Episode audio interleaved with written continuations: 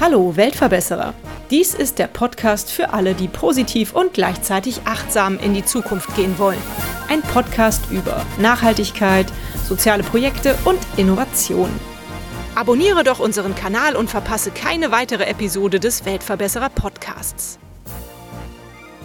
Das Klimasofa ist ein gemeinnütziger Verein mit Sitz in Hamburg. Angefangen hat die Arbeit des Vereins auf den Sofas in den Hamburger Wohnzimmern.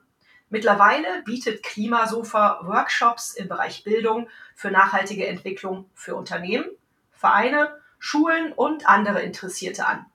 Dabei ist es wichtig, den Blick immer wieder auf das große Ganze zu lenken. Anders als der Name vielleicht nahelegt, geht es in den Veranstaltungen deshalb nicht nur darum, was wir gegen die Klimakrise tun können, sondern man widmet sich auch anderen ökologischen und sozialen Themen. Herzlich willkommen bei mir im Weltverbesserer Podcast. Silke und Tobi Quadhammer. Ihr zwei seid sozusagen die Gründungsquelle für Klimasofa. Warum habt ihr das gemacht? Wie seid ihr auf die Idee gekommen, da einen Verein zu gründen? Ja, hallo erstmal. Vielen Dank für die Einladung zum Podcast. Ja, hallo. Dankeschön. Genau, unser erster Podcast. Wir äh, freuen uns riesig. Ja, ich berichte vielleicht einmal kurz, wie es dazu kam weil es doch erstmal wesentlich so meine Idee war, die irgendwann im Sommer 2019 aufkam. Ich muss gerade mal rechnen, ist schon etwas her. Ich habe damals irgendwie so eine so eine Art, bin ich aus einer Art Dauertiefschlaf erwacht, also aus einer Verdrängung und habe mit voller Wucht fast erstmalig begriffen, in was für einem Zustand ähm, die Welt sich befindet. Und erschreckenderweise nach ja sehr langer Zeit, und ich konnte das selber kaum glauben, und habe dann erstmal im ersten Zug hier haben wir zu Hause angefangen, unser Leben ziemlich vollständig umzukrempeln in einer hohen Geschwindigkeit, die auch nicht immer ganz einfach war. Für den Rest der Familie habe ich das vorangetrieben und ganz viel gelesen und ganz viel gehört und ganz viel mich informiert und dann kam irgendwann so im Freundeskreis und auch hier in unserem Hof, wo ich mit vielen Leuten gesprochen habe, auf so, dass ich jetzt ja irgendwie so viel Ahnung hätte oder mir so viel angelesen hätte. Es wäre schade, das nicht irgendwie weiterzugeben. Und ich habe immer überlegt, wie kann das Thema und jetzt nicht unbedingt nur mein Wissen, sondern wie kann man das Thema mehr an die Menschen heranbringen? Und offenbar gibt es da noch einen großen oder gab es einen großen Bedarf, den gibt es ja immer noch. Und dann habe ich irgendwie überlegt, ja, die viele Menschen tun sich so wie ich vorher auch ja schwer, selber aktiv zu werden und sich zu informieren, denn in einer Stadt wie Hamburg gab es ja eigentlich oder gibt es ganz viele Angebote. Mhm. Nur man muss halt selber losgehen, man geht irgendwo hin, wo man jemanden kennt, sitzt irgendwo vielleicht, keine Ahnung, in einem öffentlichen Gebäude und das, die, die Hemmschwelle ist, glaube ich, relativ hoch. Und dann haben wir halt überlegt, dass es schön wäre, Menschen in einer vertrauten Umgebung anzutreffen oder sie mit dem Thema zu beschäftigen, wo Menschen da sind, die sie kennen, wo sie sich wohlfühlen, wo sie sich entspannen können und sich überhaupt dem Thema öffnen können. Und so ist dann über ja, ein bisschen Nachdenken und auch Beratung durch, ich habe mich beraten lassen durch die Initiative Psychologie im Umweltschutz heißen die, glaube ich, habe ich mich beraten lassen zu dem Konzept, habe gesagt, wir laden Leute nach Hause ein und laden uns ExpertInnen ein und machen so einen Klimaschutzabend in häuslicher Umgebung. Und das haben wir dann auch im Sommer 2019 zweimal bei uns zu Hause gemacht. Ich hatte mich mit den Scientists for Future vernetzt und mit vielen anderen angefangen, mich zu vernetzen, hatten zwei tolle Menschen hier, einmal ein Klimawissenschaftler und eine Meeresbiologin, die haben hier Impulsvorträge gehalten in einem fast überfüllten Wohnzimmer damals und wir haben glücklicherweise ohnehin einen Beamer gehabt. Das war also alles ganz praktisch. Und im zweiten Teil haben wir dann praktische Informationen zur Verfügung gestellt, was wir alle so tun können zu verschiedenen Themen. Wir hatten einen DIY-Workshop mit Tamara, die du auch neulich interviewt hast von der sauberen Sache. Wir kennen uns auch. Die saß in der Küche, hat Waschmittel hergestellt. Ich habe was zu Bekleidungskonsum erzählt. Tobi zu nachhaltigen Banking und ja, es waren sehr schöne Abende und dann haben wir gedacht, so, das stellen wir jetzt auf professionellere Beine oder wir wollen das verbreitern, das Projekt und haben dann Fördermittel von der Stadt Hamburg beantragt beim Klimafonds Moin Zukunft haben dann kurzerhand einen Verein gegründet, der hieß damals noch Verbunden e.V., den haben wir jetzt kürzlich umbenannt und haben uns für diese Fördermittel beworben. Und vielleicht magst du weiter erzählen. Ja, sonst rede ja, ich gerne. nur. Ich wollte dich eh fragen, Tobi, musstest du dann da so mitziehen oder war das auf freiwilliger Basis? Oder hat Silke so viel Energie versprüht, dass es dich gepackt hat, einfach mitzumachen? Das ist eine Kombination aus allen Sachen, die du jetzt gerade gesagt hast. Also es ist tatsächlich schon so, dass Silke würde ich sagen, da die, die treibende Kraft gewesen ist. Mhm. Und auch diese Idee mit diesem Abend im, im Wohnzimmer, das ist schon ihre Idee gewesen. Äh, natürlich habe ich das Ganze aber unterstützt und auch freiwillig mitgemacht. Ich glaube auch, dass das in einer Familie nicht funktioniert, wenn da der eine den anderen zu irgendwas zwingen möchte. Das, glaube ich, geht nicht lange gut. Deswegen ist es natürlich schon auch eine Freiwilligkeit. Aber die Grundidee für dieses ganze Format, das, das hatte, hatte Silke sich überlegt und hat eben auch diese Vernetzungsarbeit äh, angefangen zu machen und organisatorisch diesen Abend auf die Beine gestellt hier. Und für, für diese ganzen weiteren Schritte dann das Ganze so ein bisschen zu formalisieren und eben auch einen gemeinnützigen Verein zu gründen, damit wir überhaupt Fördermittel beantragen können. Da braucht man dann natürlich einfach ein paar mehr Leute, weil man ja so, so einen Verein mit mindestens sieben Leuten gründen muss. Da kommen dann diese ganzen rechtlichen Geschichten dazu. Das heißt, wir haben hier mit ein paar Freunden und Nachbarn gemeinsam diesen Verein gegründet und sind dann eben als, als Klimasofa-Projekt durchgestartet. Insgesamt ist es aber tatsächlich so, dass viele Sachen bei uns interessanterweise so, so nebenher passiert sind. Was Silke also zu, zu Anfang meinte, dass wir unser Leben so ganz umgekrempelt haben, das ist ja, oder zumindest habe ich so empfunden, ist es schon auch so ein, so ein gradueller Prozess gewesen. Das war also nicht so, dass wir von einem Tag auf den anderen nur noch unverpackt eingekauft hätten zum Beispiel oder äh, kein Fleisch mehr gegessen hätten oder sonst irgendwas. Auch das, glaube ich, hätte nicht funktioniert bei, bei uns in der Familie. Was wir gemacht haben zum Beispiel ist eben, dass wir einfach beschlossen haben, weniger Fleisch zu essen haben das dann eben immer weiter reduziert und immer weiter ausgeschlichen. Und irgendwann war es dann so, dass wir einfach ganz lange Zeit gar kein Fleisch mehr gegessen haben. Und ich habe festgestellt, Mensch, jetzt sind wir zufällig Vegetarier geworden. Toll. so war es mit vielen anderen Sachen auch. Wir hatten dann zu der Zeit auch das Glück, dass viele unverpackt Läden gegründet wurden, auch bei uns hier in der Nähe es einen gab, so dass man da sehr bequem und einfach einkaufen konnte. Das ist alles noch in der Zeit vor Corona gewesen. Mit der Pandemie hat sich ja sehr vieles dann geändert. Aber äh, das, das hat das eben auch sehr einfach gemacht, dann äh, bei uns in der Stadt hier unverpackt einzukaufen und viele Sachen zu ändern. Mhm. Wo seid ihr denn mittlerweile mit eurem Verein angekommen? Ich glaube, ihr macht jetzt mit keine Veranstaltung mehr in eurem Wohnzimmer oder findet das immer noch statt? Wir hatten gerade neulich sogar noch mal einen Abend bei uns zu Hause nach langer, langer Zeit.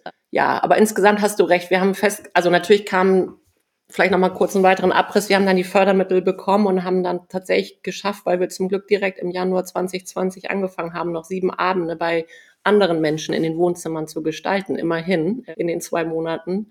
Und das waren auch ganz tolle Abende und es hat sehr viel Spaß gemacht. Und dann kam die Vollbremsung wie für viele andere Projekte mit der Corona-Pandemie. Das hat uns natürlich auch eiskalt erwischt, weil von jetzt auf gleich nichts mehr möglich war mit dem Ursprungsformat.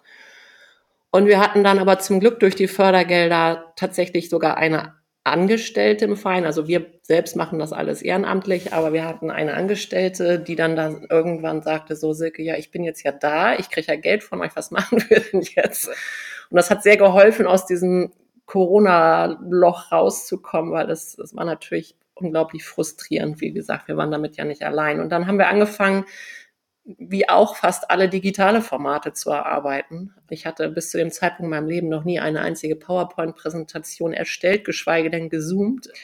Es war für mich persönlich alles sehr herausfordernd und zum Glück war Mario und unsere Angestellte kam direkt von der Uni, die hat dann natürlich einen anderen Winter reingebracht und so haben wir angefangen und haben tatsächlich bis zum Herbst 2020 hatten wir immerhin drei eigene Präsentationen, die wir dann auf der Hamburger Klimawoche auch angeboten haben und haben uns erstmal so, ja, auch inhaltlich und auch moralisch über Wasser gehalten und haben damit dann eigentlich immer weitergemacht und weitergemacht und hatten immer, immer wachsendes Team. Zu der Zeit waren viele Ehrenamtliche im Team, weil ja auch durch Corona andere Hobbys auch schwieriger wahrzunehmen waren, kamen recht viele dazu und haben tolle Arbeit geleistet. Wir haben unsere Infothek aufgebaut auf der Website. Wir haben ja eine riesige Infothek zu neuen Themen wo es sowohl Hintergrundwissen gibt, als auch mal sehr viel praktische Tipps und weiterführende Links. Und das haben wir gemacht. Und dann unser digitales Format beziehungsweise diese Präsentation immer weiter betrieben. Inzwischen haben wir, glaube ich, zu neun, zehn Themen, Präsentationen. Mhm.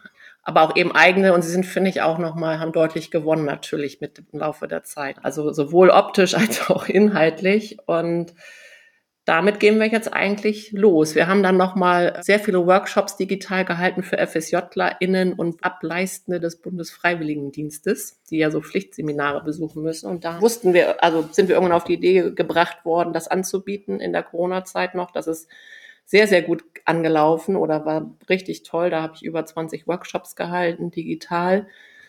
Und jetzt sind wir unterwegs. Überall dort, glaube ich, kann man fast sagen, wohin man uns einlädt. Und das ist vielleicht auch das Besondere am Klimasofa. Das ist sozusagen ein, ich nenne das immer, aufsuchendes Format. Wir haben ja gar keine eigenen Räume. Das heißt, es bleibt uns auch gar nichts anderes übrig, als zu den Menschen zu gehen.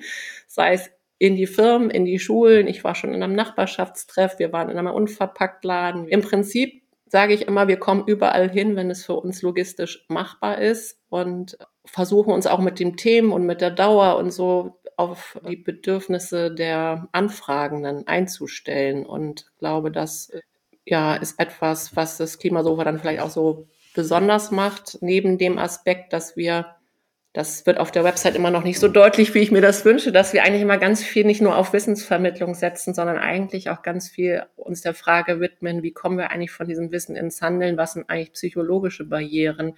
Warum fällt es uns allen so schwer, uns so zu verhalten, wie wir es eigentlich sollten? Denn mittlerweile wissen ja auch eigentlich ganz schön viele Menschen, mhm. was los ist und was man eigentlich tun sollte. Und wir tun uns sowohl im Großen und Ganzen wie auch im Individuellen ja oft sehr schwer mit den Veränderungen. Und das ist eigentlich immer auch ein Schwerpunkt unserer mhm. Arbeit. Schön.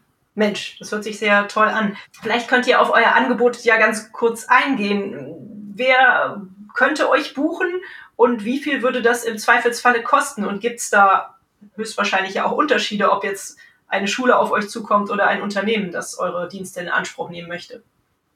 Ja, da haben wir natürlich ganz unterschiedliche Angebote tatsächlich. Also inhaltlich ist der, das Angebot eigentlich nicht besonders unterschiedlich, weil es ja eigentlich so ein, so ein sehr generelles Thema ist, was dann alle betrifft.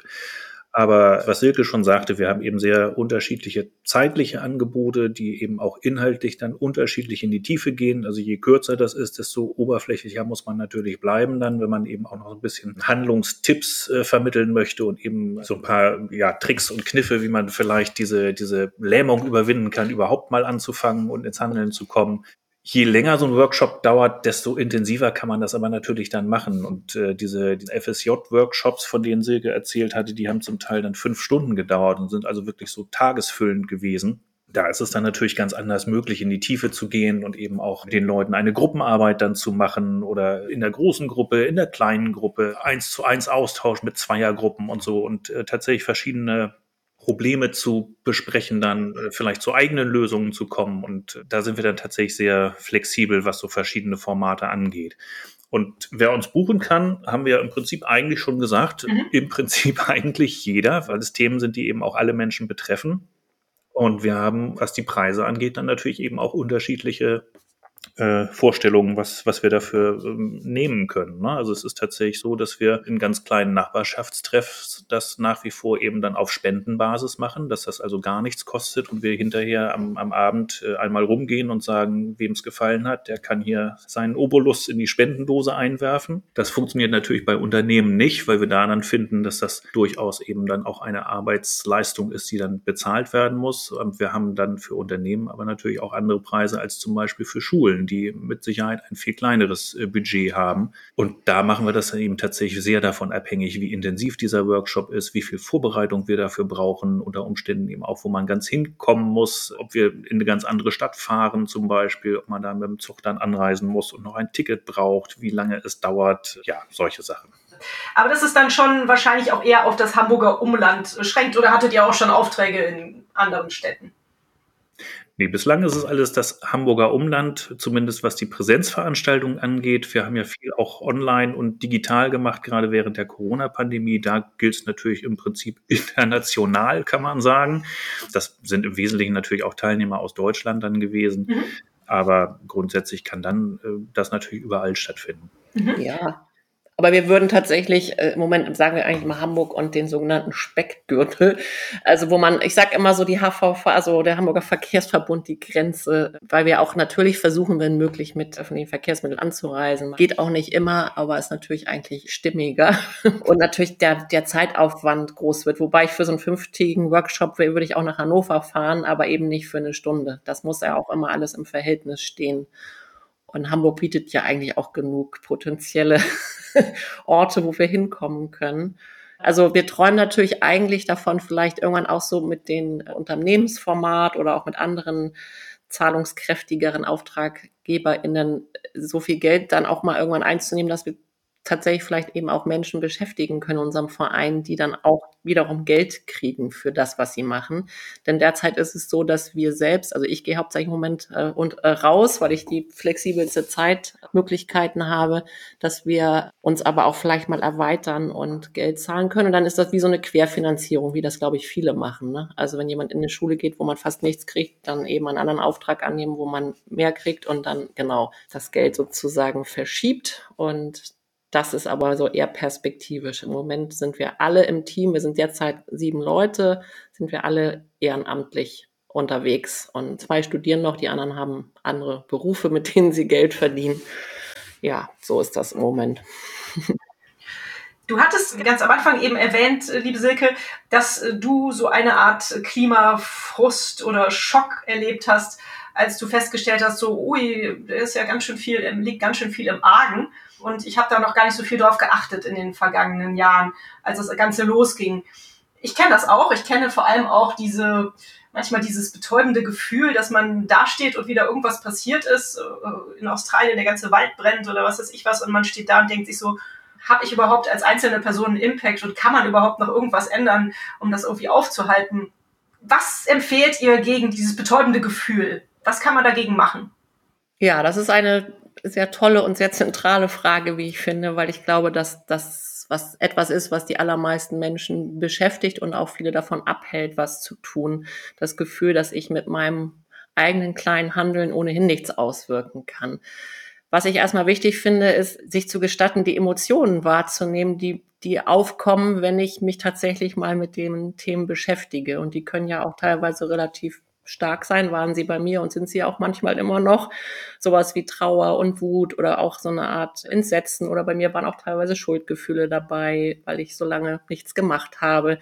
Und das erstmal nicht zu verdrängen, sondern die mal da sein zu lassen. Und auch Ängste, die ja vollkommen normal sind in Anbetracht der, ich sag's fast multiplen Krisen, denen wir ausgesetzt sind, wäre es fast oder nicht nur fast eher komisch, wenn wir nicht ab und zu auch Angst hätten. Also als ersten Schritt, das mal zuzulassen und da durchzugehen und diese Emotionen sogar als etwas zu betrachten, ähm, was uns eigentlich den Weg weist, also eigentlich fast wie ein Kompass. Denn wenn wir Angst haben, heißt es ja, es gibt etwas Bedrohliches und das ist auch real.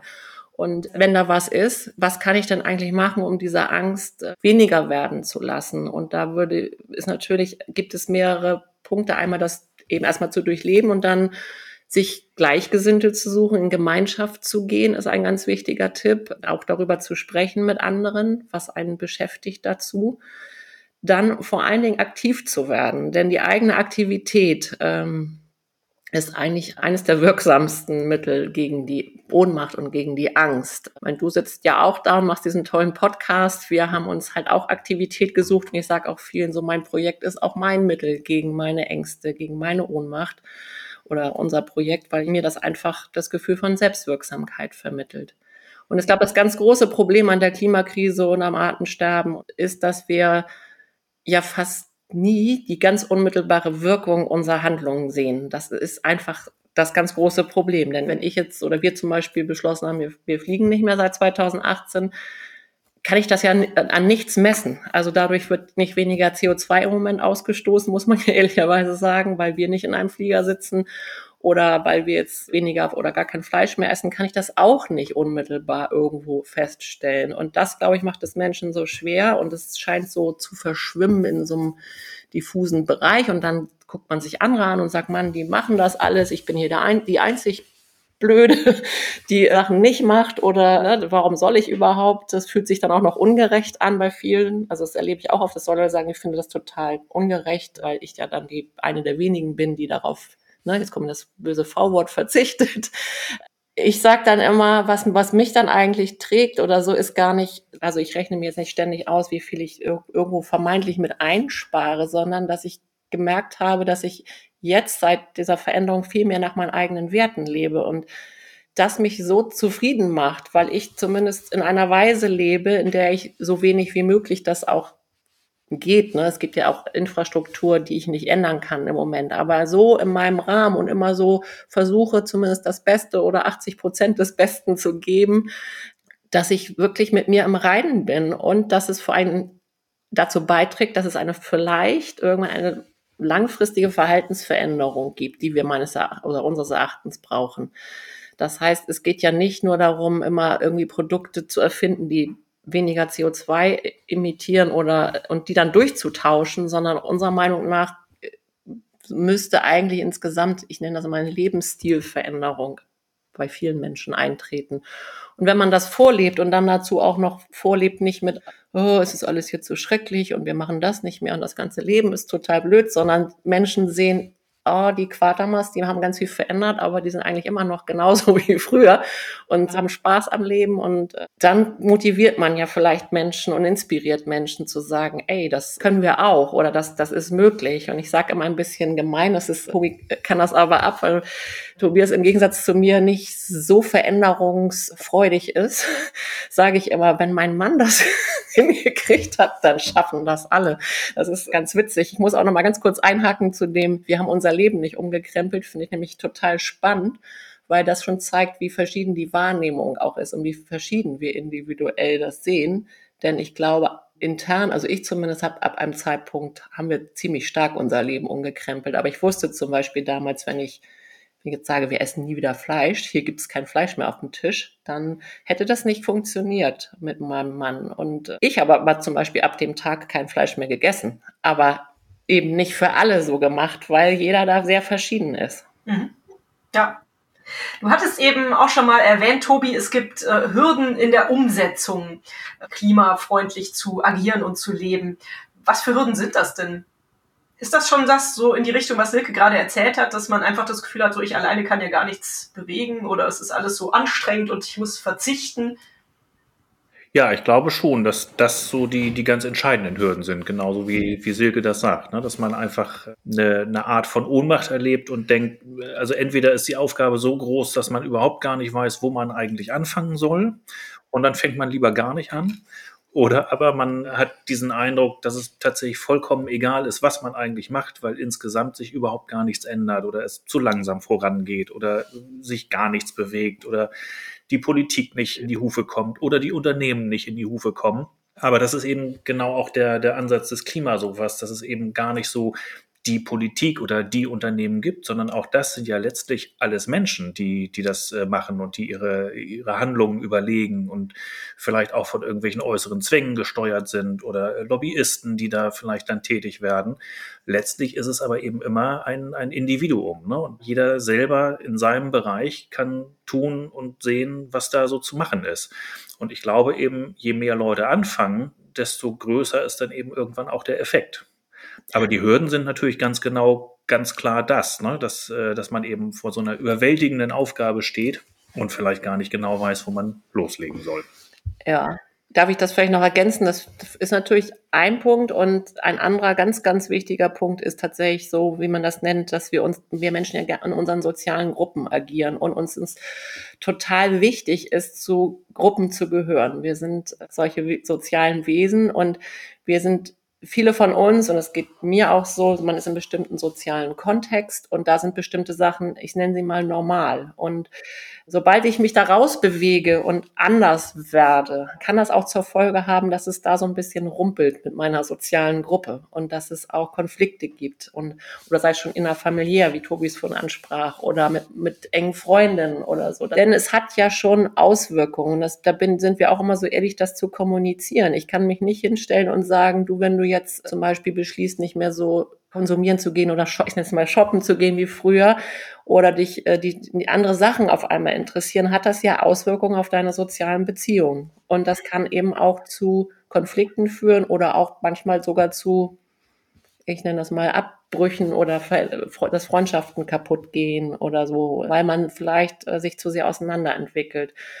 Und auch davor scheuen sich viele Menschen, was ich auch wirklich nachvollziehen kann, weil uns das so unglaublich wichtig ist als Menschen. Ne? Also das heißt, es geht letztendlich darum, sozusagen auch diese anderen Werte müssen sich irgendwann erstmal so etablieren, dass man das Gefühl hat, wenn ich nach denen lebe, stehe ich auch nicht außerhalb meiner sozialen Gruppe. Und wir sind aber alle mit diesen Werten aufgewachsen. Und wie ich die nenne, ne, viele sagen, man kann das kapitalistische Werte nennen, man kann, ist egal, wie man das nennt, aber wir sind so groß geworden und es geht um ganz viel so, so habe ich eben auch jahrelang gelebt. Ne? Es geht erstmal um das und dann um, um Familie gründen und um Geld verdienen und um dann geht es oft um Hauskauf und dann geht es um nach außen darstellen, äh, ne? so, also Sachen, die man zeigen kann, so ein bisschen hier, ne, mein Haus, mein Hof, mein Hund, also äh, oder diese, nee, mein, mein Pferd, diese Werbung, die es früher gab, so was man alles hat es ging ganz viel um Haben so und ähm, Darstellen. Und das kann man eben auch oft ja nicht über Nacht ablegen. Das ist mir auch wichtig, das ist total menschlich. Und deswegen ist es oft so schwierig für uns, da uns da rauszubewegen. Aber da sind ja auch ganz viele andere, nicht nur wir, auch am Tun und Machen, sei es äh, Menschen, die sich mit Gemeinwohlökonomie befassen oder Postwachstumsgesellschaften, weil es, das ist dieser grundlegende Wandel, den wir auch ganz klar unterstützen vom Klima so von uns es nicht nur darum geht, Menschen zu motivieren, ich sag's ein bisschen salopp, eine Tüte weniger zu nehmen beim Einkaufen oder so. Das wird nämlich nicht reichen.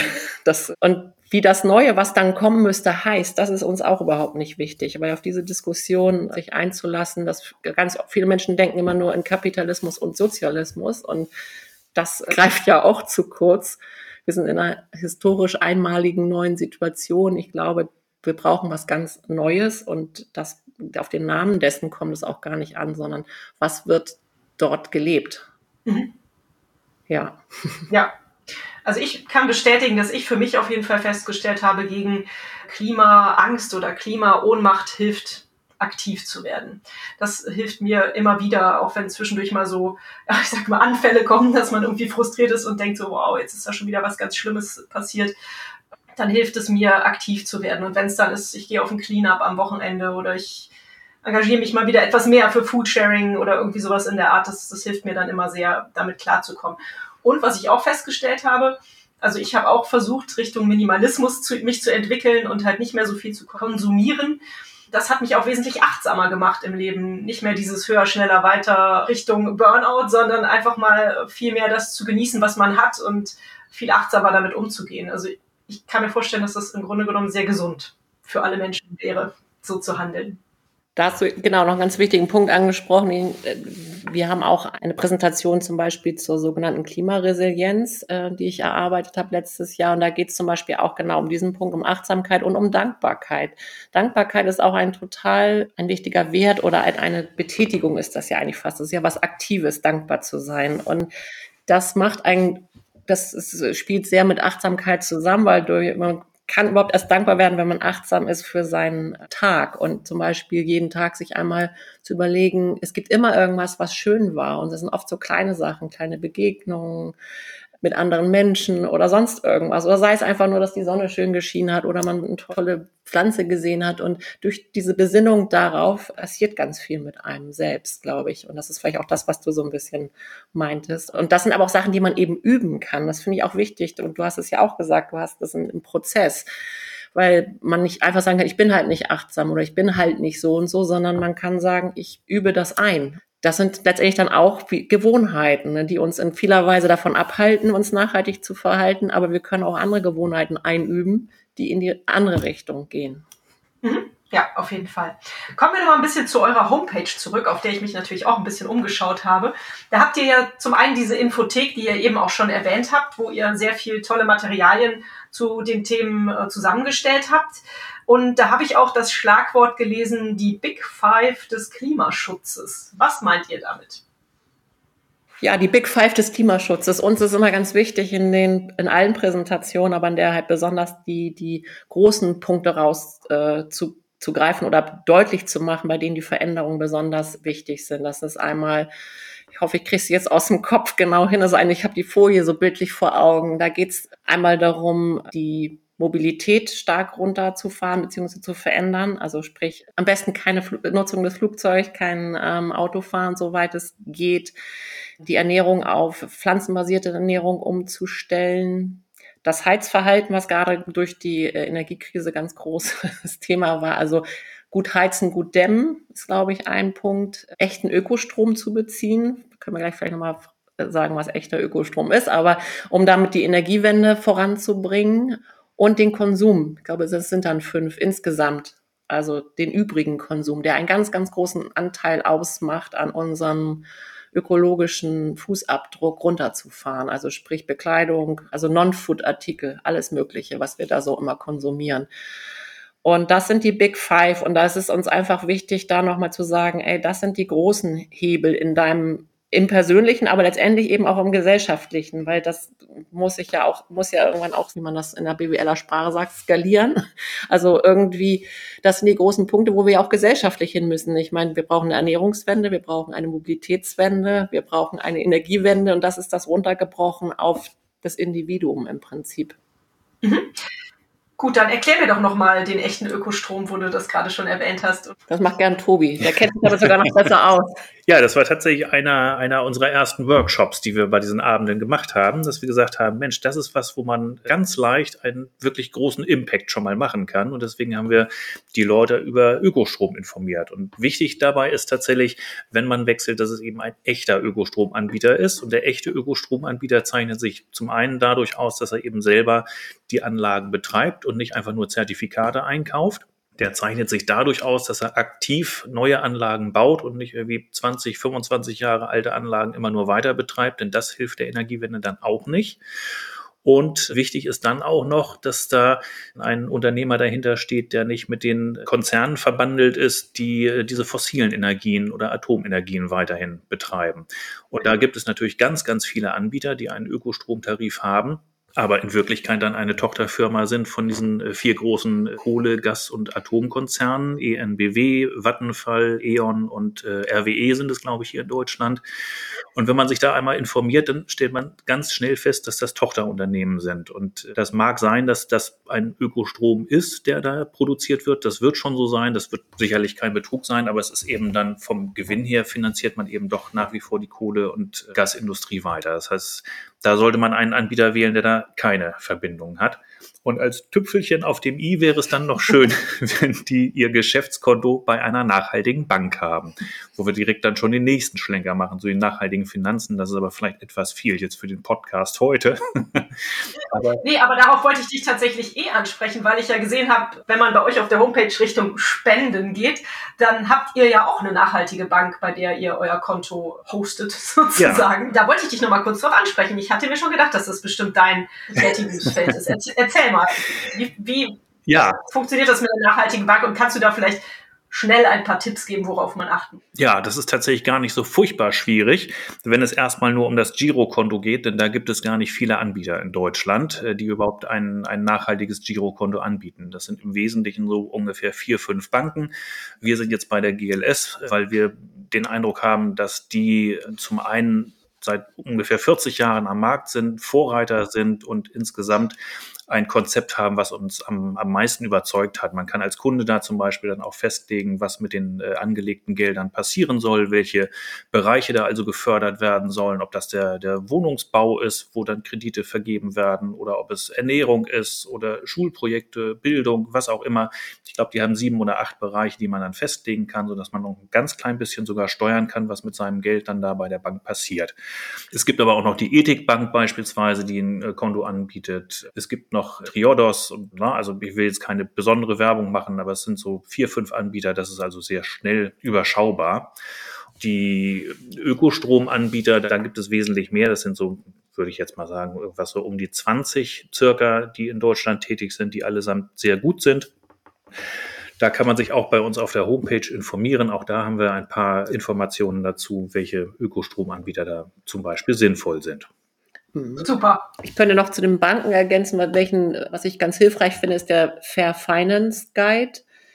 Die haben eine eigene Website, wenn du kannst ja vielleicht auch, weiß, verlinken. Das ist sehr spannend, sich erstmal da überhaupt damit zu beschäftigen, auch mal zu gucken. Die testen auch immer verschiedene Banken. Die können natürlich, weiß Gott, nicht alle Banken abdecken. Das heißt, wenn ich manchmal bei einer bestimmten Sparkasse, in einem zum Beispiel, die sind ja sehr regional verschieden und die kann man auch nicht alle über einen Kamm scheren, finde ich nicht immer konkret was zu meiner Bank, aber zu den großen Anbietern. Und dann kann ich da auch mal nachlesen und, und schauen, wie sieht das eigentlich mit meiner eigenen, das ist ja der erste Schritt, finde ich mal. Ich bin bei Bank XY, wie sind, was machen die eigentlich? Und zu gucken.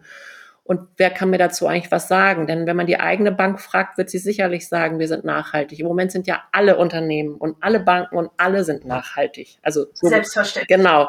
Und das ist eben, wissen wir alle, ein ganz großes Problem, dem sich ja auch gerade zum Glück die EU annimmt, ist nämlich das Greenwashing. Ich will jetzt konkret hier niemandem das unterstellen, aber es passiert in allen Wirtschaftsbereichen so stark, weil Begriffe wie Nachhaltigkeit ja überhaupt nicht definiert sind und nicht geschützt sind. Also das darf letztendlich kann das jeder von seinem Produkt behaupten.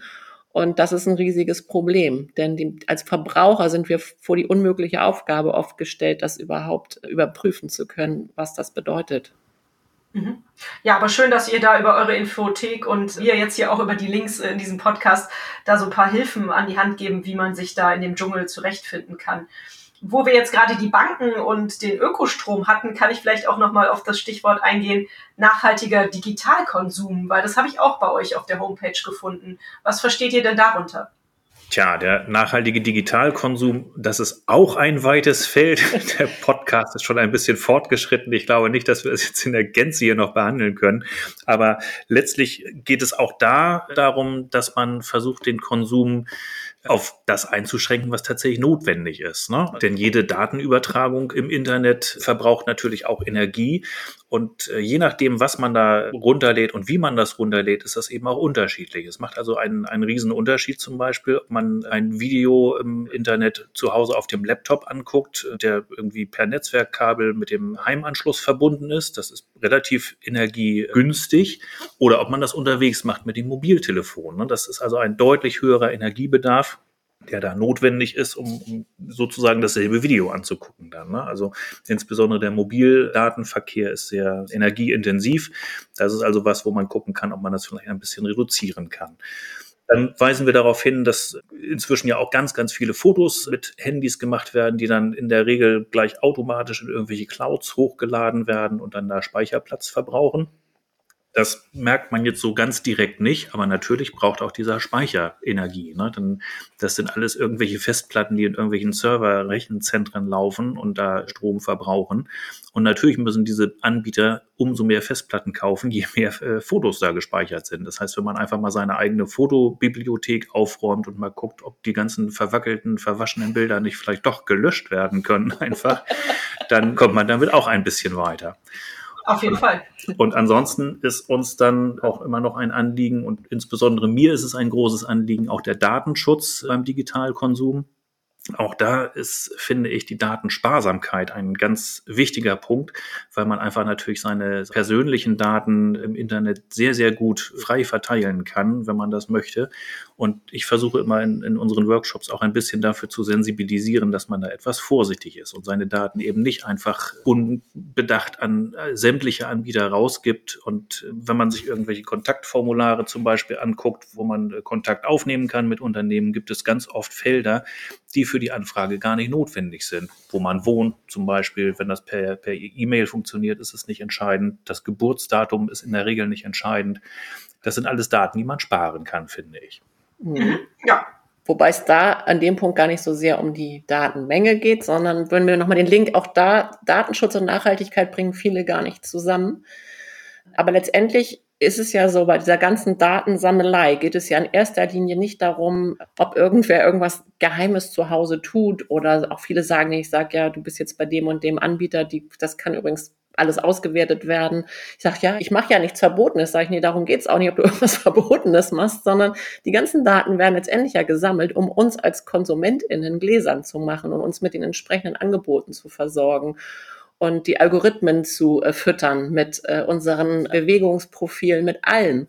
Und das geht darum, um den Konsum anzuheizen. Und diesen, diese Verlinkung zwischen, was haben meine Daten eigentlich mit Nachhaltigkeit zu tun, die findet oft nicht statt und war bei mir auch lange nicht. Also Tobi, muss man dazu sagen, ist seit seiner Jugend aktiver Programmierer und totaler Datenschützer und hat mich da auch sehr sensibilisiert und bin mit, mittlerweile echt dankbar dafür, weil ich dafür auch kein Bewusstsein hatte. Das wollte ich jetzt nochmal so den Link, weil man sich auch fragen kann, was, ja, das ist auch ein wichtiges Thema, aber was hat das eigentlich mit Nachhaltigkeit zu tun? Hat eine ganze Menge damit zu tun und auch mit unserem ganzen, mit dem ganzen System, was dahinter steckt, von den, sag mal, Tech-Giganten, die diese Daten eben weiterverkaufen. Und zwar an Unternehmen, die uns was verkaufen wollen. Ich merke schon, ihr habt euch entwickelt zu absoluten Experten für nachhaltige Entwicklung und auch das Klimasofa ist ein riesiges Lexikon für dieses Thema. Wir könnten hier stundenlang reden, aber ich versuche jetzt mal ein bisschen schneller durch meine Fragen durchzukommen. denn wir haben ja jetzt schon ganz viele Themen angesprochen. Meine nächste Frage wäre die nach dem Feedback. Was kriegt ihr denn so für Rückmeldungen und seid ihr gut ausgebucht? Ja, also wir kriegen finde ich, sehr gute äh, Rückmeldungen. Besonders auch damals noch, als wir die Live-Abende hatten, da haben wir natürlich mehr Feedback bekommen, weil wir die Leute auch teilweise noch kannten. Also da haben wir einfach nicht nur Gutes, sondern überhaupt Feedback bekommen. Das ist ja immer so schwierig, weil wir noch in Kontakt waren mit den Leuten. Und wir haben ganz, ganz viel Feedback bekommen in der Weise, dass Menschen direkt was verändert haben. Und das macht natürlich total glücklich. Und ganz verschiedene Sachen. Das ist ja auch unser Ansatz. Jeder erstmal das guckt und jeder und jede, wo, wo was fällt mir vielleicht leicht Einige haben direkt ihr Konto gewechselt, andere den Stromanbieter, andere haben angefangen, unverpackt einzukaufen. Und das hat uns mega motiviert. Jetzt bei diesen Veranstaltungen, die wir machen, kriegen wir das leider ja nicht mehr so im Verlauf mit.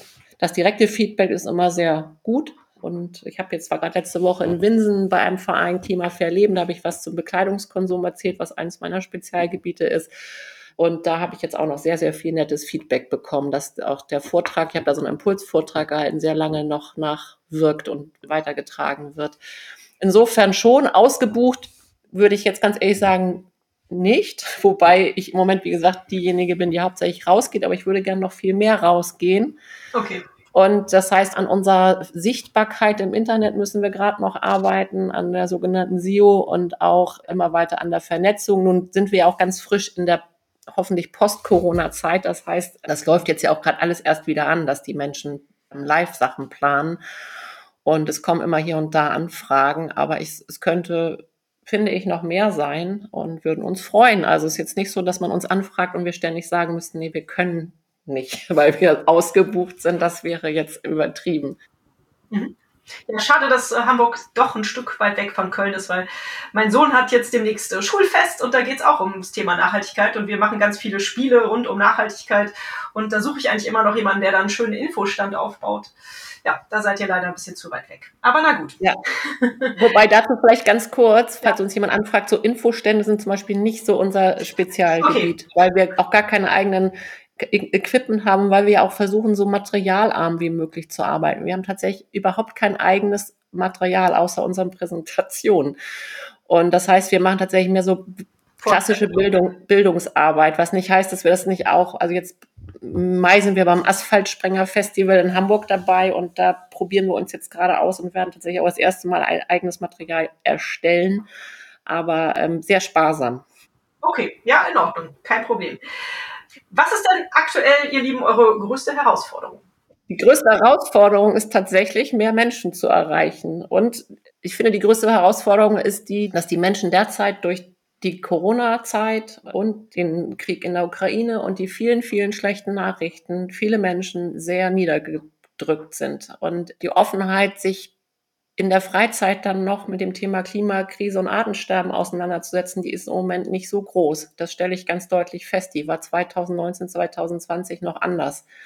Viele mir signalisieren, dass ihnen das zu viel ist, dass sie das nicht psychisch nicht schaffen, sich jetzt damit zu beschäftigen. Also sprich lieber in eine Verdrängung gehen, ähm, auch aus Schutz ihrer eigenen, ich nenne das immer auch mentalen Gesundheit. Das darf man ja auch nicht immer so wegwischen. Das ist ja oft auch ein Schutzmechanismus, der wichtig ist. Und da sozusagen daran mitzuwirken, trotzdem dieses Thema weiterhin ins Bewusstsein zu bringen. Das finde ich ist die größte Herausforderung. Das erlebe ich nicht nur bei uns, sondern bei vielen anderen Aktiven auch.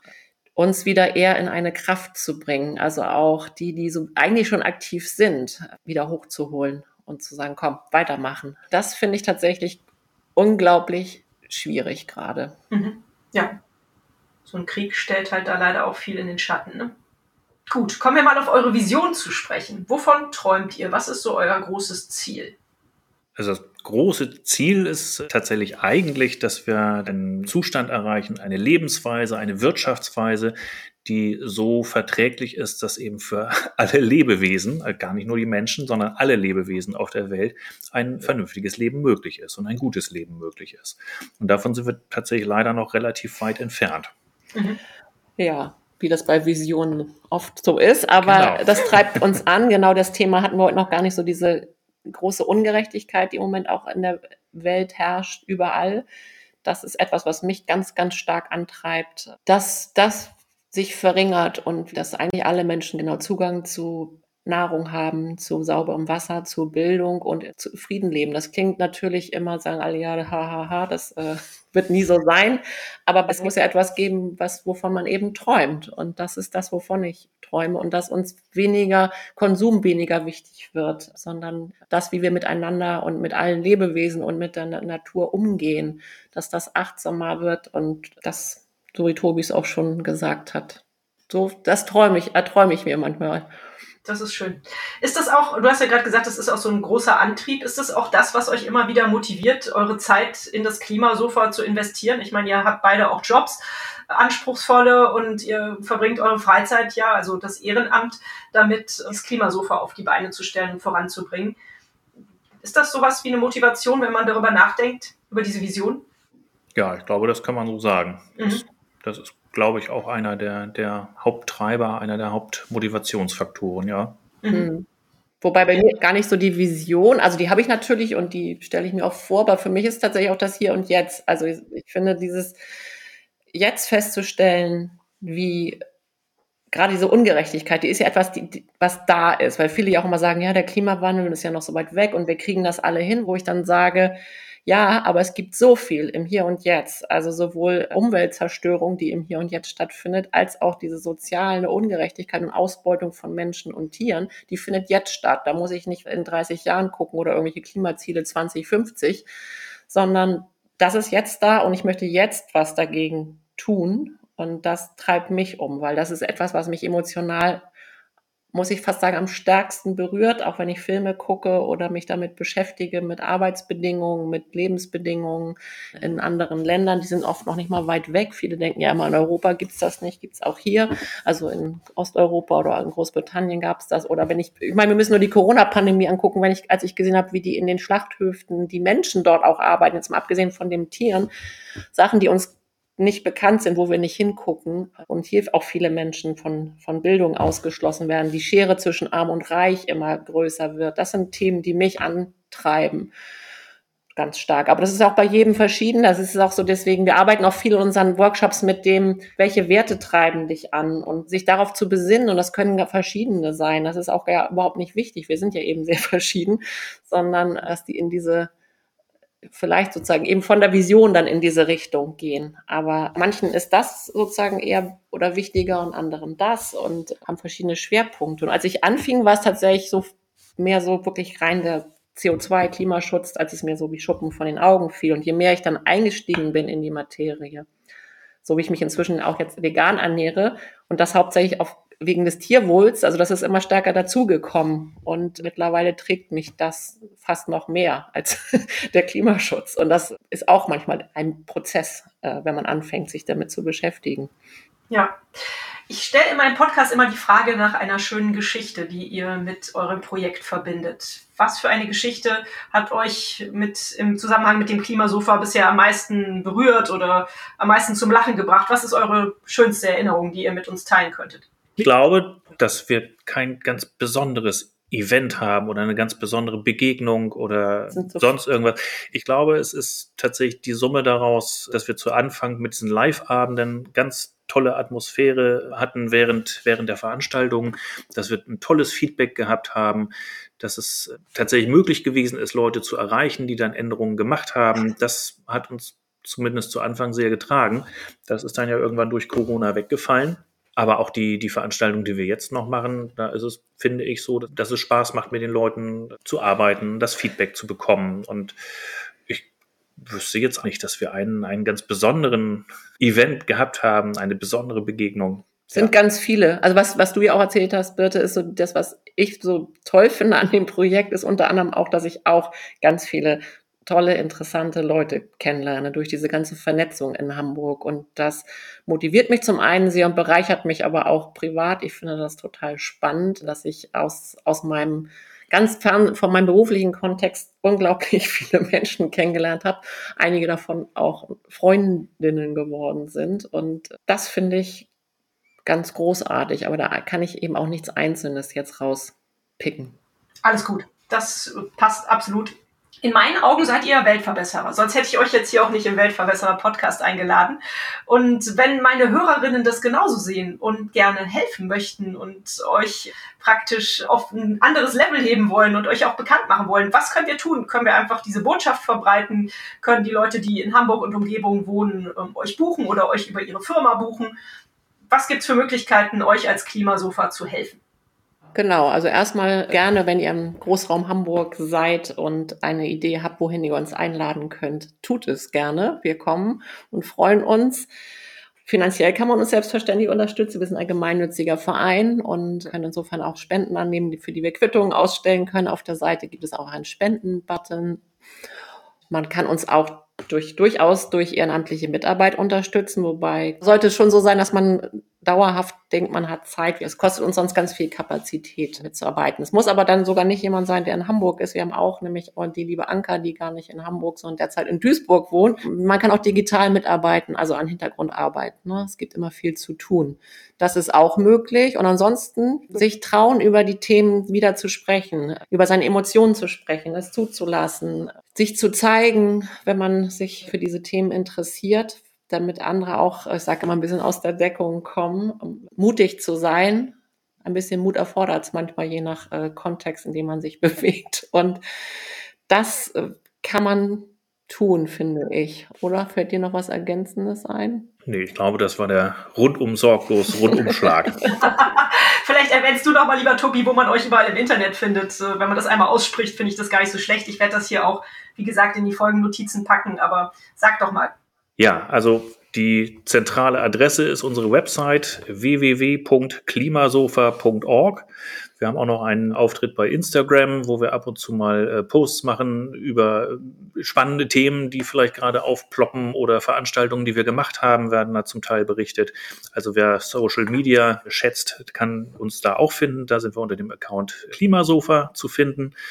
Und wir fangen gerade an, neu bei LinkedIn eine Präsenz aufzubauen, so dass wir vielleicht auch für Unternehmen dann etwas sichtbarer sind. Auch bei LinkedIn heißt das Unternehmen Klimasofa. Auch da findet man uns.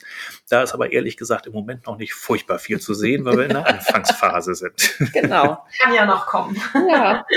Zum Beispiel, wenn ihr demnächst den Weltverbesserer Podcast verlinkt. Genau. habt ihr Kinder? Weil ihr habt gesagt, ihr seid auch in Schulen unterwegs. Ich sehe das ja auch immer wieder, wie wichtig das ist, den Kindern auch schon diese Ideen, die wir jetzt haben, Richtung Nachhaltigkeit nahezubringen. Mhm. Wir haben zwei Töchter, fünf und zwölf. Und ja, finde ich auch total wichtig. Aber ich habe leider auch im Bereich Schulen, also insbesondere der Schule unserer großen Tochter auch festgestellt, dass es nicht immer so leicht ist, unsere Inhalte da unterzubringen. Das ist auch in Schulen zwar viel mehr stattfindet als zu meiner Schulzeit. Ich habe sag immer, in meiner Schulzeit habe ich noch nicht einmal von dem Wort Klimawandel gehört im Unterricht, muss man auch mal sagen. Es hat sich natürlich sehr verändert.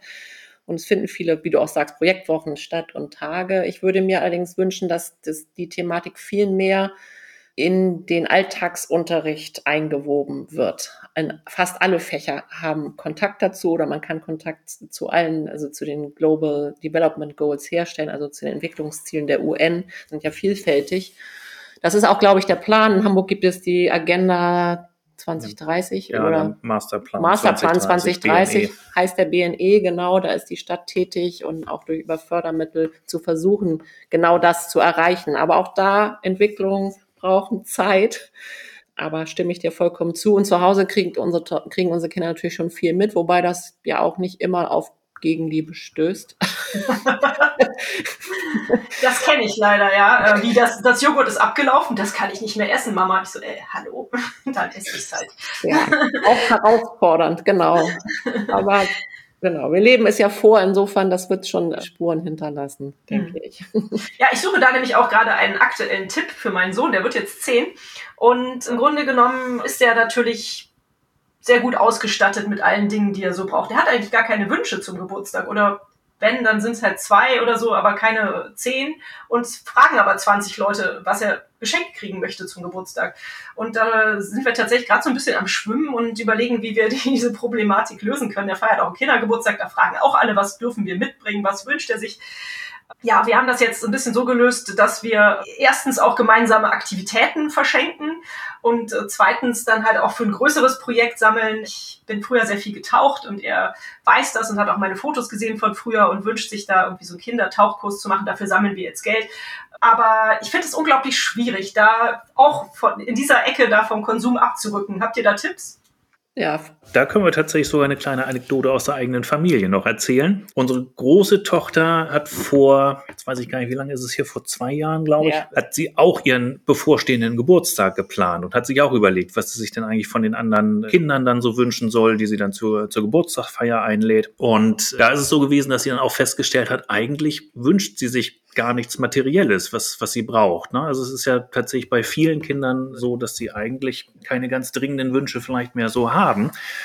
Und bei unserer Tochter war es dann so, dass sie gesagt hat, sie möchte mal überlegen, ob sie nicht vielleicht eine Tierpatenschaft übernehmen kann. Und es gibt hier bei uns im Norden, nicht in Hamburg, aber so ein bisschen vor den Toren, ich glaube, es ist in äh, Mecklenburg-Vorpommern, gibt es einen Hof, der Tiere rettet sozusagen, ne, die auf die äh, verschiedensten Weisen da auf diesen Hof kommen das sind zum Teil irgendwelche Kaninchen, glaube ich, und äh, Schweine und sowas. Und äh, da gibt's auch eine Website und da kann man sich dann eine Tierpatenschaft aussuchen.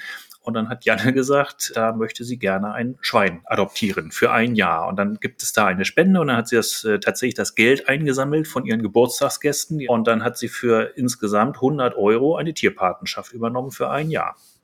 Tolle Idee, super. Alles klar, das werde ich direkt nochmal hier vorschlagen zu Hause. Ich glaube, das könnte meinem Rio auch gefallen. Sehr gut. Ja, schön. Meine nächste Frage geht nach einem Hack für mehr Nachhaltigkeit im Alltag. Ihr setzt ja das sehr gut um, wie ich schon gehört habe in eurer Familie. Was ist so euer größter Tipp, wenn man nachhaltiger agieren möchte im Alltag? Weniger, weniger, weniger. Okay, super. Ja, das, äh, Und zu Ökostrom wechseln. Mensch, ein, ein richtigen Ökostrom. Ja, genau. Okay. Super, sehr schön. Als letztes frage ich immer noch nach einem Buchtipp. Habt ihr in letzter Zeit was gelesen, was ihr meinen Hörerinnen und mir empfehlen könnt? Die Bücher sind erhältlich bei booklooker.de, dem Marktplatz für Bücher. Bei mir ist es auch wirklich, ich lese sehr, sehr viel, sowohl an Belletristik als auch an sogenannten Fachbüchern. Aber ich möchte hier was zum Thema vorschlagen. Ein ganz tolles Buch, das heißt Mehr sein, weniger brauchen. Mhm. Von Thomas Brun und Jessica Böhme. Der Untertitel ist, was Nachhaltigkeit mit unseren Beziehungen zu tun hat. Ich finde das ein ganz tolles Buch. Den Thomas Brun hatten wir auch schon mal im Rahmen eines digitalen Vortrags zu Gast. Das ist ein eigentlich gelernter Physiker, der am IASS Potsdam, das heißt glaube ich nicht mehr so seit kurzem, dass einem Institut tätig ist und der beschäftigt sich mich eben mit dem Thema, was unsere Beziehungen, Schrägstrich Werte, wie wir leben, für die Veränderung von komplexen Systemen bedeuten. Und auch ganz viel angelehnt an Erich Fromm, ne? wie heißt denn das? Äh, haben oder sein. Oh man, jetzt kriege ich den Titel nicht mehr zusammen. Also in diese Richtung geht eben weg von diesem haben, sondern mehr in Richtung Beziehung und Sein und vor allem eben, wie sich es auswirkt. Ich beschäftige mich eh ganz viel mit Komplexität, weil letztendlich geht es ja darum, wir sind als Gesellschaft ein komplexes System mhm. und wie verändern die sich eigentlich? Und wie spielen da die Individuen eine Rolle? Und daraus kann man ganz viel für seine eigene Selbstwirksamkeit schöpfen. Ich habe das zumindest getan und die man eben nicht sieht, aber die man dann fühlt. Super, schöner Buchtipp.